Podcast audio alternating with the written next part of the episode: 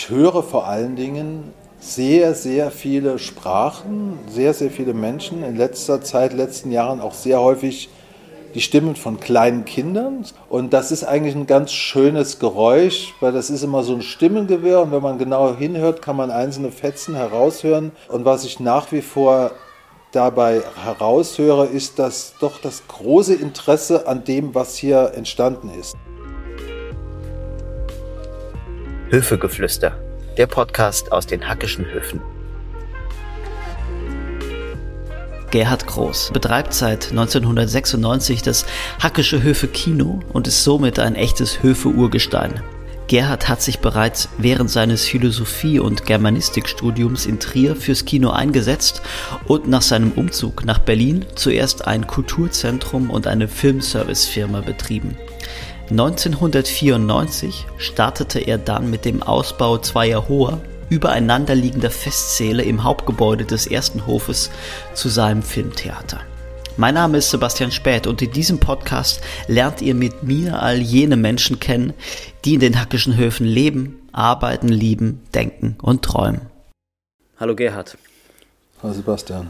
Wir befinden uns ja hier in deinem Wohnzimmer, oder? Ähm, nein, es ist nicht, es, es ist nicht mein Lieblingssaal. Ich bin hier sehr gerne, aber es ist der Saal, wo wirklich alles angefangen hat. Ne?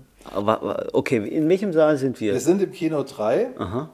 Das ist das zweitgrößte, von den, von den Plätzen her, das zweitgrößte Kinos. Wir haben ja insgesamt fünf hier in dem Haus, in den Hackischen Höfen. Es hat hier tatsächlich angefangen. Am 17.04.1996 haben wir hier in diesem Saal, wo wir jetzt sitzen, den ersten Film gezeigt, die jemals im Hackische Hilfe Kino gestartet sind. Welcher war der erste Film? Das war der Film Die Geschichte vom Onkel Willi aus Golzow. Mhm. Sagt mir jetzt nichts. Ja, das ist, äh, wundert mich auch nicht. Kinder von Golzo, das war eine Langzeitdoku, die noch zu DDR-Zeiten gestartet ist. Und äh, es gab da mehrere Folgen. Und das war ein Ehepaar, Winfried und Barbara Junge, die haben da schon in den 60er Jahren mit angefangen und haben sich ein Dorf ausgesucht, Golzo. Das, äh, das liegt im Oderbruch. Und man hat sich damals etwas vorgenommen, was auch filmhistorisch ziemlich einmalig war. Man hat gesagt, wir gucken uns jetzt eine Schulklasse aus und diese Kinder werden wir die nächsten 20, 25 Jahre mit der Kamera begleiten. Und der, der Onkel Willi war mittlerweile auch schon, glaube ich, äh, Anfang 30, ne, war also auch eins von diesen Schulkindern aus dieser ersten Zeit. Und dieser Film handelte maßgeblich von, von Onkel Willi. Nicht das Thema war eigentlich das Besondere an diesem Ereignis, sondern das Besondere war, dass wir mit einem Dokumentarfilm, der auch noch in Schwarz-Weiß gedreht worden ist, ein modernes, neues Filmkunsthaus in der absolut prosperierenden neuen City Ost eröffnet haben. Alle haben den Kopf geschüttelt und haben gesagt, die sind verrückt. Ihr habt gleich klar gemacht, wir sind die Avantgardisten. Ja, wir sind ein bisschen anders. Also ja. wir haben klar gemacht, dass wir es ein bisschen anders angehen wollen. Dass wir also klar uns nicht orientieren wollen am US-amerikanischen und europäischen Mainstream-Kino, sondern dass wir ein bisschen was anderes machen wollen und dass da hier auch der richtige Ort für ist, weil dieser Ort zu dem Zeitpunkt komplett unbesetzt war. Also Anfang und bis Mitte der 90er war in Berlin Mitte, insbesondere um den Hackischen Markt herum, niemand fest verankert. Es gab keine Szene, die das für sich beansprucht hat. Hier kamen Touristen aus allen Herren Ländern, hier gab es eine Punk-Szene,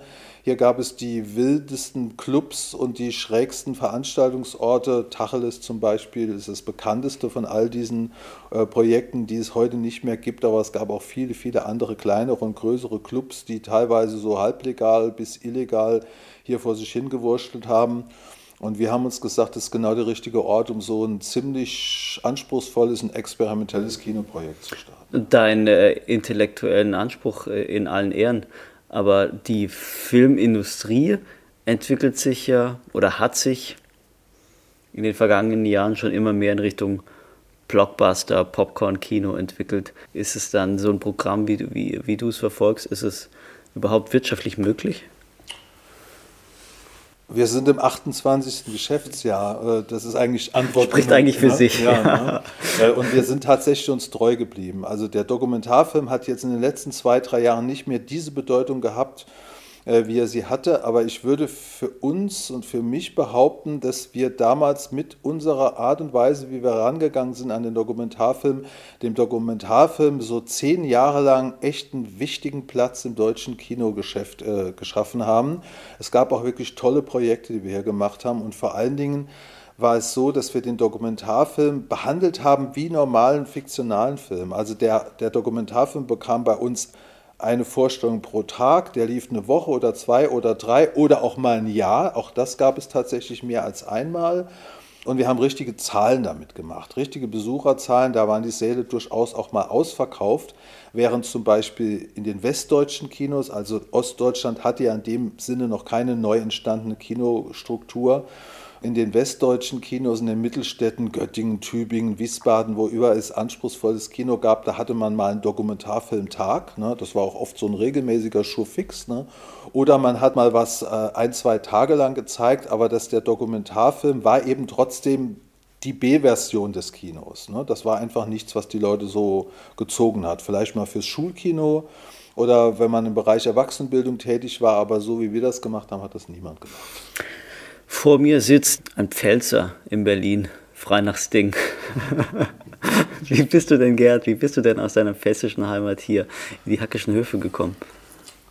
Ja, das war jetzt gar nicht so ein langer Weg. Also ich, äh, ich habe in Trier studiert, ja. äh, 1978 angefangen in Trier zu studieren, habe da... Äh, Philosophie und Germanistik. Philosophie und Germanistik, ja. genau. Ne? Ich habe mit Freunden damals äh, eine Kneipe gemacht und äh, wo es auch sehr viel Kultur gab. Also wir hatten einen großen Veranstaltungsraum und äh, wir hatten tatsächlich zeitweise mal überlegt, irgendwie das benachbarte Kino zu übernehmen. Das hat sich dann aber zerschlagen, weil der Eigentümer uns nicht so interessant fand. Wir waren eben Studierende, die, denen man damals nichts zugetraut hat. Und mein Weg führte mich dann von Trier Mitte der 80er Jahre, also noch als die Mauer noch stand, nach Berlin. Ich war immer interessiert an so alternativen Konzepten. Wie arbeitet man anders, als man so normalerweise, wenn man morgens ins Büro geht und abends nach Hause geht? Ich bin dann. Ähm, Klar, du bist ja Philosoph. Von, von Hause ja, aber den Philosoph habe ich dann relativ schnell gelassen, weil ich äh, immer arbeiten musste und wollte. Also ich wollte mein Geld selbst verdienen. Meine Eltern hätten mich zwar unterstützt, aber das wollte ich dann lieber doch nicht. Ich wollte schon selbstständig sein und habe immer gearbeitet. Also in Trier, die Kneipe und diverse Jobs. Und als ich dann nach Berlin kam, schon auch noch mit der Absicht, hier an der FU mein Studium weiterzuführen und zu beenden, habe ich dann relativ schnell auch hier diverse Jobs gemacht und bin in der Fabrik Osloer Straße gelandet. Das ist eine von diesen, von diesen großen besetzten Projekten aus den 70ern. Also vor dieser radikalen 80er Jahre Besetzungswelle gab es ja schon mal eine Besetzungswelle. Und, ähm, und die Osloer Straße bot eigentlich so ziemlich alles, was ich brauchte. Ne? Da gab es Kultur, da gab es Handwerk, da gab es interessante Leute, die neue Projekte ausprobiert haben. Und ich hatte tatsächlich das Glück, da als Geschäftsführer eingestellt zu werden. Unter anderem haben wir da ein sehr großes Theaterprojekt etabliert, 1989. Da habe ich dann auch meinen späteren Geschäftspartner Burkhard Voges kennengelernt, mit dem ich die Hackischen Höfe damals, also das Kino in Hackischen Höfen gegründet habe. Jetzt kam mir gerade spontan die Frage, deine Gestaltungsmöglichkeiten als Kinobetreiber sind die jetzt heute nicht viel kleiner, eben als damals? Weil ich meine, du kannst zwar das Kinoprogramm gestalten, aber viel mehr kreativer Spielraum scheint da jetzt meines Erachtens nach nicht zu sein, aber ich lasse mich gern belehren. Das ist tatsächlich anders. Es kommt immer darauf an, wie man so ein Kinoprojekt angeht. Also tatsächlich ist es witzig, dass du das sagst, weil einer der Gründe, warum wir in Trier kein Kino gemacht haben, war, dass wir uns irgendwann gesagt haben, und dann? Dann zeigen wir vier Wochen lang jeden Tag den gleichen Film dreimal. Ist das nicht voll öde? Ne? Ist der Job eines Kinobetreibers nicht am Ende komplett öde?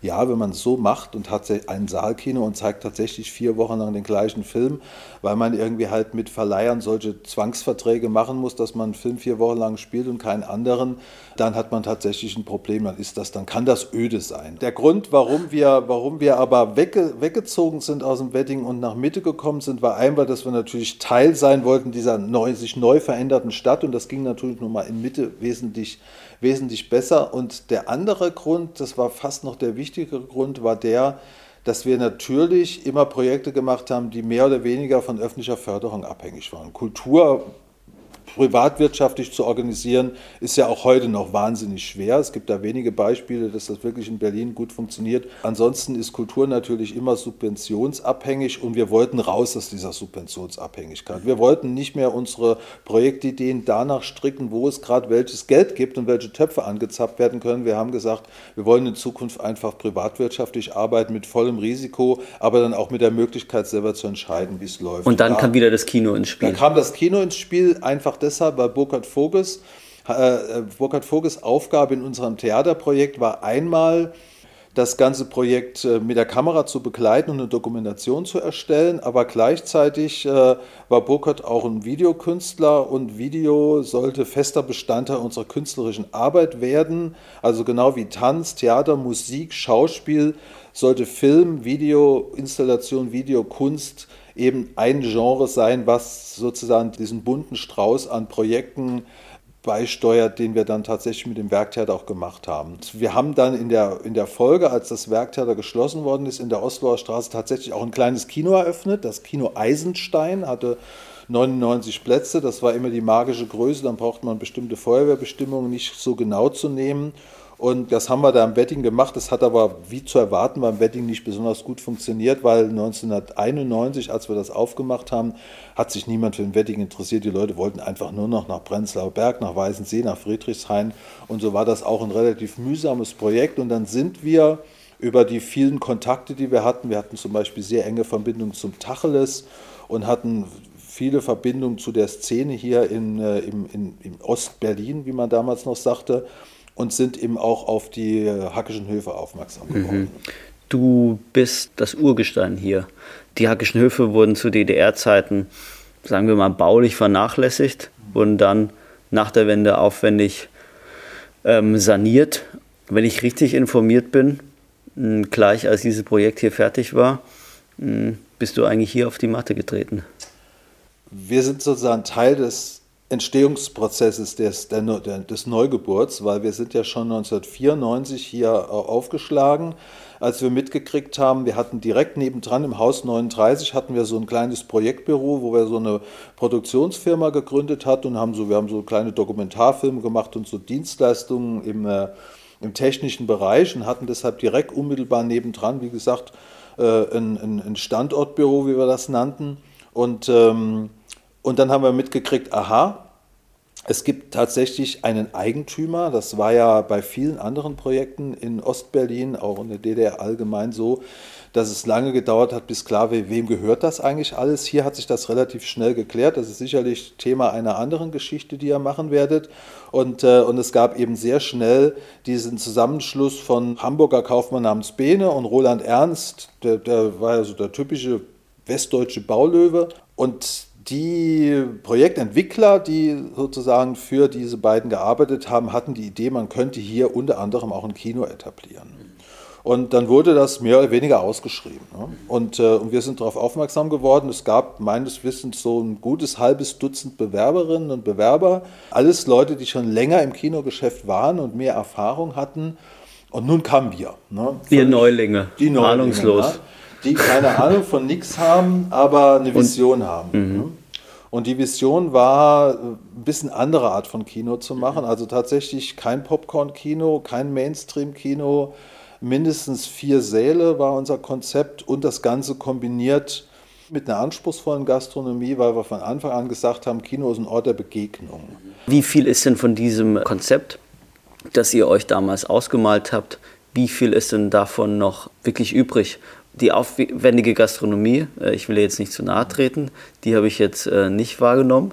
Ich bin äh, tatsächlich großer Fan deiner Filmauswahl. Ich habe lange in der Torstraße gelebt, aber ich habe doch den ein oder anderen kommerziellen Film auch hier gesehen. Ich glaube zuletzt Licorice Pizza, obwohl es natürlich auch ein künstlerisch sehr wertvoller Film ist. Um die Frage zu beantworten, wie viel ist übrig? Alles.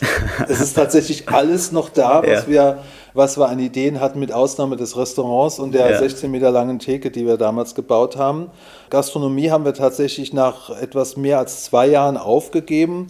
Das hat zwei wesentliche Gründe. Zum einen, wir waren keine wirklich guten Gastronomen. Ne? Das war einfach nicht unser Geschäft. Der Hauptgrund ist aber der, wir sind hier im dritten, vierten und fünften Obergeschoss. und wir hatten keine Möglichkeit, unseren Gästen einen Freisitz anzubieten. Und wer sich in Berlin ein bisschen auskennt, der weiß, eine Gastronomie, ein Restaurant, wo man im, ab April bis September, Oktober nicht draußen sitzen kann, hat einfach keine Chance. Ihr habt im April 1996 eröffnet. Für das Kino wurden mehrere obere Stockwerke zusammengelegt. Hm, wie richtet man äh, so ein Kino hier in den, in den hackischen Höfen ein? Also man braucht ja sehr viele Stühle, man braucht große Leinwände. Also wie geht das? Über den Innenhof oder das Dach abnehmen?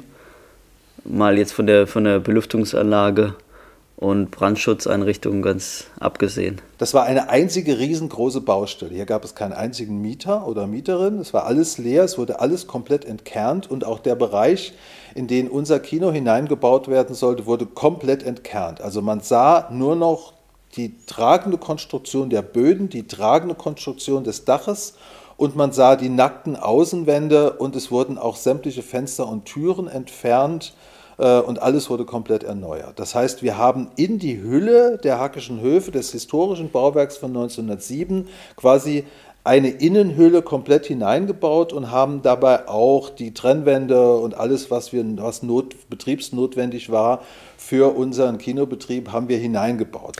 Wie haben sich denn die Sehgewohnheiten und das Kino seit 1996, seitdem ihr eben hier seid, verändert? Das ist eine interessante Frage. Also auch nicht so sehr, wie man das vielleicht vermutet. Ist, äh, man darf ja eins nicht vergessen, wir haben ja was es alles nicht mehr gibt, was es 1996 gab. Ne? Es gibt zum Beispiel keine Faxgeräte mehr, als Beispiel. Ne? Oder es gibt auch, niemand läuft mit einer Floppy-Disk durch die Gegend. Ne? Es gab noch keine Handys oder ganz wenige ne? und es gab vor allen Dingen noch kein iPhone. Es gab in dem Sinne... Keine Streaming-Dienste. Es gab keine Streaming-Dienste, gut, die gab es 20 Jahre lang nicht, aber es gab zum Beispiel auch es gab zwar schon Internet, aber es hat kaum jemand genutzt und vor allen Dingen nicht in der Form wie heute. Ne?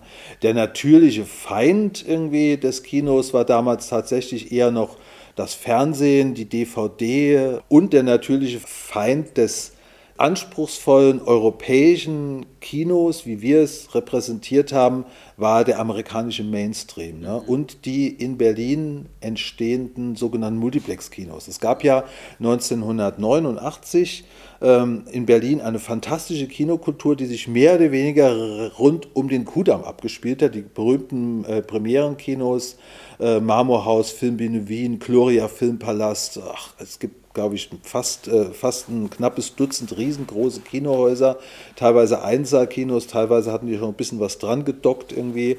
Äh, die waren ja alle in Charlottenburg und Schöneberg mehr oder weniger beheimatet. Und, äh, und es gab aber auch schon äh, das, das Off-Kino und das sogenannte Programmkino. Interessant ist ja erst eine Begriffsdefinition. Ne? Was ist eigentlich Programmkino? Ne? Das weiß eigentlich, alle sagen Programmkino, keiner weiß in Wirklichkeit, was das eigentlich bedeutet, was dahinter steckt. Ich kann es mal ganz kurz erklären. Wenn ich heute, äh, meine Frau, die mittlerweile hier mit mir dieses Kino zusammenführt, kümmert sich unter anderem um das Kinderkino hier im Haus. Ne? Und sie hat jetzt irgendwie ein Film von Disney, der im Mai ins Kino kommt, gebucht. Also ein richtig großer Walt Disney-Film, ein Kinder- und Familienfilm. Ariel oder? Ariel, ah. ganz genau, den tollen Ariel. Und, ähm, und dann haben die Kollegen von Disney gesagt, klar, kein Thema, können Sie kriegen. Sie kennen ja die Bedingungen, Sie spielen viermal am Tag. Ne?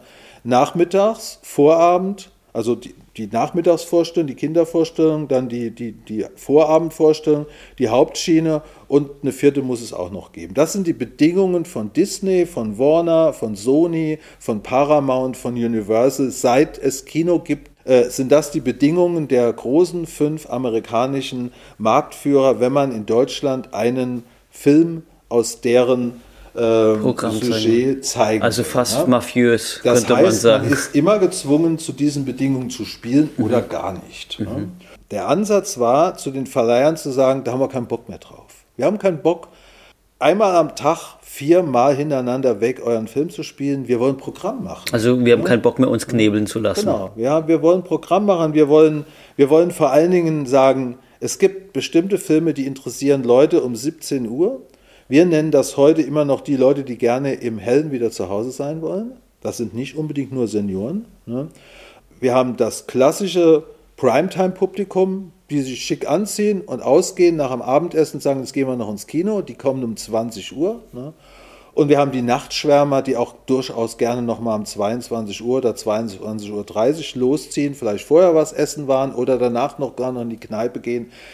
Das sind drei völlig verschiedene Gruppen und da gibt es noch die Kinder. Und für jede von diesen Gruppen machen wir ein Programm. Und das ist ganz kurz auf den Punkt gebracht, das, was sich hinter Programmkino verbirgt. Und das hat sich im Grunde genommen in der Haltung dieser Firmen gegenüber dem Publikum und gegenüber den Kinobetreibern bis heute nichts verändert. Welche, welche Beziehung hast du denn zu äh, amerikanischen Blockbuster-Kino oder zu, zu Hollywood insgesamt? Ein sich veränderndes. Es hat sich tatsächlich in den letzten 10, 12 Jahren sehr, sehr viel verändert. Eher zum Negativen des deutschen und europäischen Arthouse-Kinos. Zu Beginn des Jahrtausends, also 2001, 2002, 2001, war in meiner Erinnerung das Jahr mit den meisten Besuchern. Wir hatten damals über 250.000 Besucher in einem Jahr. Heute sind wir froh, wenn wir 150.000 schaffen. Und, äh, und einfach deshalb, weil es gab einfach ein unglaubliches Interesse dran und es gab irgendwie auch so ein ungeschriebenes Gesetz, dass man dem amerikanischen Film einfach so ein bisschen aus dem Weg gegangen ist. Natürlich gab es damals auch schon Tarantino und so weiter. Auch das ja, hat man ja. damals geschätzt. Aber Tarantino war damals, stand damals nicht primär irgendwie für, für, für Hollywood, sondern für Hollywood standen ganz andere. Und, und dieses Arthouse-Kino, äh, das war aber damals, äh, Anfang 2000, äh, auch ein geringer Teil ähm, deutscher Filme?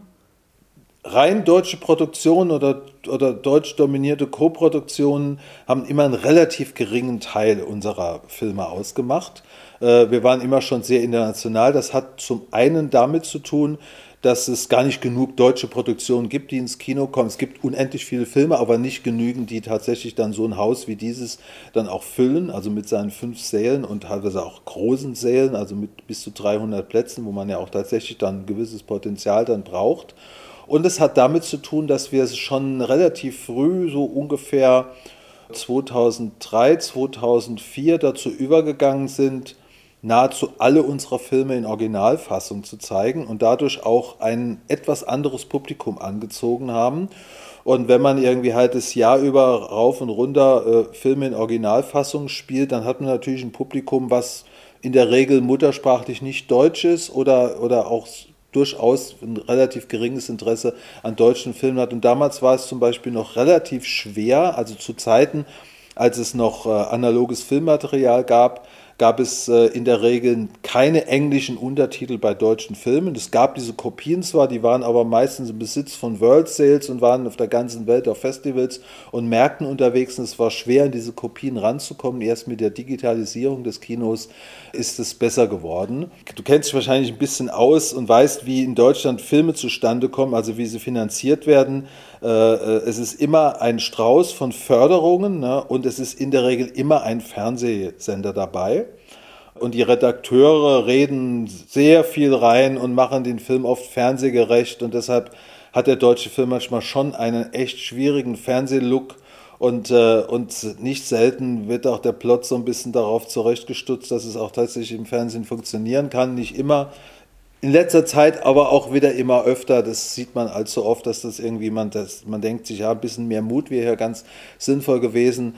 Es gibt tolle deutsche Filme, also ne, es gab ja in der Vergangenheit auch tolle Projekte, die auch teilweise auch überraschend waren. Darf ich da reingrätschen? Wie viele Filme hast du äh, in deinem Leben schon gesehen? Zu wenige. Nimmst du ähm, Filme in deinem Programm, ohne sie vorher gesehen zu haben? Äh, ja, aber dann haben andere sie gesehen. Okay. Also Burkhard Voges ist, wie gesagt, äh, äh macht immer noch, verantwortet immer noch den wesentlichen Teil des Programms. Äh, wir haben so eine Arbeitsteilung. Äh, Burkhard macht das Alltags- und Premierenkino, meine Frau macht das Kinderkino und das komplette Programm unseres Open Airs. Und dann haben wir, sind wir so ein kleines Team, dazu gehöre ich. Wir machen die ganzen Specials, alles, alles was uns zum Beispiel Sarah Madini, der, der, die vorgestern ihre Premiere hier hatte, das ist so ein Ding, was ich mir dann irgendwie reinziehe, wo ich dann sage, das möchte ich machen, weil mich das politisch interessiert. Das heißt, ihr kuratiert da aber wirklich? Wir kuratieren, mhm. genau. Und wir haben auch noch ein kleines Team von Mitarbeitern im Haus, die Vorschläge machen, die Ideen haben. Ne? Jochen Werner zum Beispiel, ein Kollege, der seit äh, ungefähr zweieinhalb Jahren bei uns ist, kuratiert die 35 mm Filmreihe. Der ist ein wandelndes Lexikon, der kann aus dem Stegreif heraus zu jedem Regisseur einen Vortrag halten und so weiter. Äh, der wirkt da sehr stark mit und dann äh, dürfen die Kolleginnen und Kollegen im Haus auch mal einen Vorschlag machen, wenn sie sagen, wir haben was Tolles gesehen. Weil mittlerweile ist der Markt so unüberschaubar geworden. Da gibt es natürlich auch viele internationale Festivals. Das können wir uns wirtschaftlich schon gar nicht erlauben, da immer hinzufahren. Also äh, ich weiß nicht, wann ich das letzte Mal auf einem großen A-Festival außerhalb der Berlinale gewesen bin. Äh, wir haben mittlerweile auch zwei Kinder, die Grundschulkinder sind noch, dann ist man auch noch ein bisschen eingeschränkter. Früher war die Reisefreudigkeit größer, äh, aber Burkhardt fährt öfter noch zu Festivals oder andere Kollegen. Wir fahren natürlich auch zu Messen und Veranstaltungen, wo man sich Filme angucken kann, aber äh, man schafft längst nicht alles. Und jetzt, sagen wir mal, so, so nach, äh, nach Toronto zu fahren, was ein tolles Festival ist, das ist einfach finanziell auch nicht drin. Das macht man nicht. dafür sind wir zu klein. Ne? Wie schaust du Filme? Am liebsten im Kino. Äh, das klingt jetzt albern, aber es, tatsächlich ist es so, dass man auch äh, Screener geschickt kriegt oder dass man die Zeit einfach nicht findet. Manchmal kommt man in so eine mystische Situation, dass man ein QA zugesagt hat, eine Moderation, dann hat es nicht geschafft, den Film vorher im Kino zu gucken. Dann guckt man schon mal, lässt man sich mal einen Screener schicken und schaut nochmal drauf, damit man sich ein bisschen vorbereiten kann, aber am liebsten im Kino tatsächlich. Also, äh, das ist auch immer noch so wie früher. Also, ich ich bin auch am liebsten nicht hier, sondern woanders. Da muss ich mich nicht ärgern, wenn was schief geht oder wenn irgendwie der Kollege vielleicht ein paar Minuten zu spät startet. Was passiert heute nicht mehr, weil alles automatisiert ist. Aber früher gab es immer so, es gab immer so einen Kollegen, der hat immer sich da vorne am Tresen festgequatscht und zwischen der Werbung und dem Hauptfilm gab es da manchmal so drei Minuten schwarz, weil er das nicht gemacht, gemerkt hatte und äh, wir damals den Hauptfilm noch manuell starten mussten. Und heute ist das ja alles anders. Und äh, das sind so Situationen, wo man sich dann so ein bisschen ärgert, wenn man denkt, die anderen im Saal ärgern sich auch, die merken es vielleicht in Wirklichkeit gar nicht. Also ich bin gerne auch in anderen Kinos. Ne? Erinnerst du dich noch an deinen ersten Moment hier in den Höfen? Ja, ja, ich weiß, ich war, ich war bei einer Veranstaltung im Chamäleon. Äh, das gab es ja ein paar Jahre vor uns. Das ist ja auch, die sind ja einfach da rein und haben angefangen, Varieté zu machen. Und es gab so eine, es gab so eine Diskussionsrunde, die initiiert worden ist von dem Sozialpädagogischen Institut. Das war irgendwie so ein Träger für soziokulturelle Arbeit und Stadterneuerung über die Zukunft der hackischen Höfe. Also damals, das muss so 91 gewesen sein oder 91 oder 91. Und damals war man noch so naiv zu glauben, man könnte diese alten Westberliner Modelle auf den Osten übertragen und könnte sagen, ja, das wird hier so eine, das Land Berlin kauft das alles oder es gehört ja sowieso dem Magistrat, also dem Land Berlin, dem Volk, mehr oder weniger. Und, äh, und wir machen da lauter so tolle soziokulturelle Projekte, wie wir sie irgendwie im Westen immer angedacht, aber nie wirklich zu Ende gekriegt haben. Äh, so ein bisschen sozialromantisch. Und da war ich als der Vertreter der Fabrik Osloer Straße, eines erfolgreichen Modells in Westberlin, und sollte den Ossis erklären, wie man es macht. Was ich dann aber nicht gemacht habe, weil ich damals schon der Meinung war, das äh, ist eh nicht so eine gute Idee, wenn wir aus dem Westen den aus dem Osten sagen, wie es gehen soll. Und außerdem fand ich das, was wir gemacht haben, auch nicht perfekt und war eigentlich auch wirklich spannend interessiert dran, es mal neu zu probieren. Ohne die sozialdemokratischen Ideen, die so in West-Berlin alles dominiert haben zu der Zeit. Das war mein erster, der erste Moment, an den ich mich erinnern kann. Ich war sicherlich davor ein, zweimal durch die Höfe geschlunzt und habe mir die Gebäude angeguckt. Zum Beispiel direkt hier unten, wo heute das Restaurant Oxymoron ist, war eine Autowerkstatt. Mit so einer, mit so einer ollen DDR-Metalltür, die man da irgendwie so reingeschweißt hatte. Sah furchtbar hässlich aus. Und gegenüber, wo das kleine Café heute ist, da war so eine, so eine Firma, die hat so Kühlanlagen gebaut. VEB Kühlanlagenbau Berlin oder so hieß das. Welche ist denn die größte Veränderung? Das, äh, was hier auf dem, auf dem Gelände ist. Na, die größte Veränderung ist, dass es hier eine Tiefgarage gibt. Ne?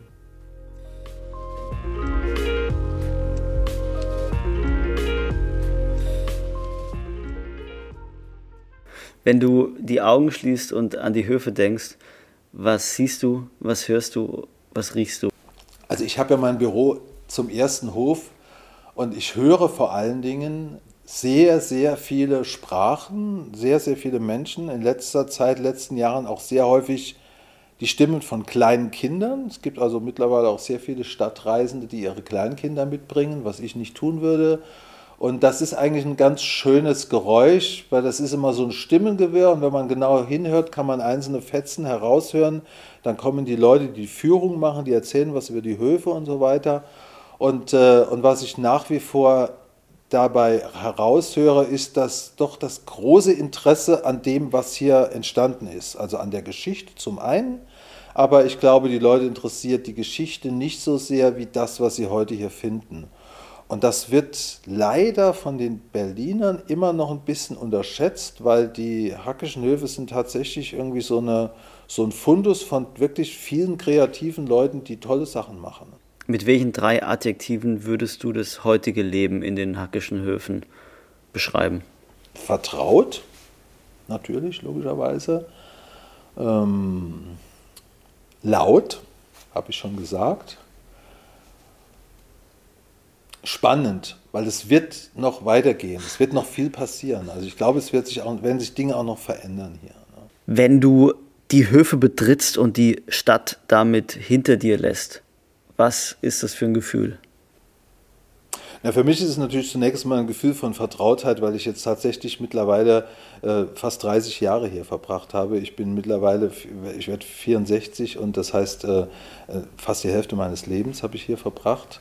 Wie ich vorhin schon gesagt habe, so eine Vertrautheit und was für mich so wahnsinnig schön ist, das ist, dass ich mittlerweile hier ja auch viele gute Bekannte habe. Ne? Und äh, sich so im Hof zu treffen, ob es nun der Hausmeister ist oder ein Kollege, Kollegin, die ein anderes Geschäft hier macht, das macht für mich keinen Unterschied, weil ich mit allen gut kann. Aber am schönsten ist es eigentlich, wenn jemand so ein bisschen orientierungslos guckt und sich fragt, wo bin ich hier, was mache ich oder was Bestimmtes sucht und nicht findet. Und dann spreche ich die manchmal sehr gerne an äh, das ist dann manchmal ernüchternd. Japaner fragen meistens nach dem Ampelmann-Shop, nicht nach der, äh, nach der Hochkultur. Und, äh, und gerade ältere Paare, Männer und Männer und Männer, Frauen und Frauen oder, oder klassische Heteropaare, kann man sehr schön in ein Gespräch verfangen, wenn man ihnen mitteilt, dass man so ein bisschen Insider ist und ihnen so ein paar Dinge erzählt, die sie in keinem Baedeker, gibt es noch, Baedeker lesen können. Und das sind die schönsten Momente hier, wenn man Leute trifft, die neugierig sind, die was wissen wollen und wenn man denen so ein Stück weit irgendwie erklären kann und so ein bisschen Einblick geben kann in das, was vordergründig nicht immer ersichtlich ist. Also wenn man keine echten Berliner trifft. Selbst echte Berliner wissen, wissen ja meistens viel weniger, als sie von sich behaupten zu wissen. Gerhard, vielen Dank die spannenden Einblicke. Höfegeflüster, der Podcast aus den Hackischen Höfen.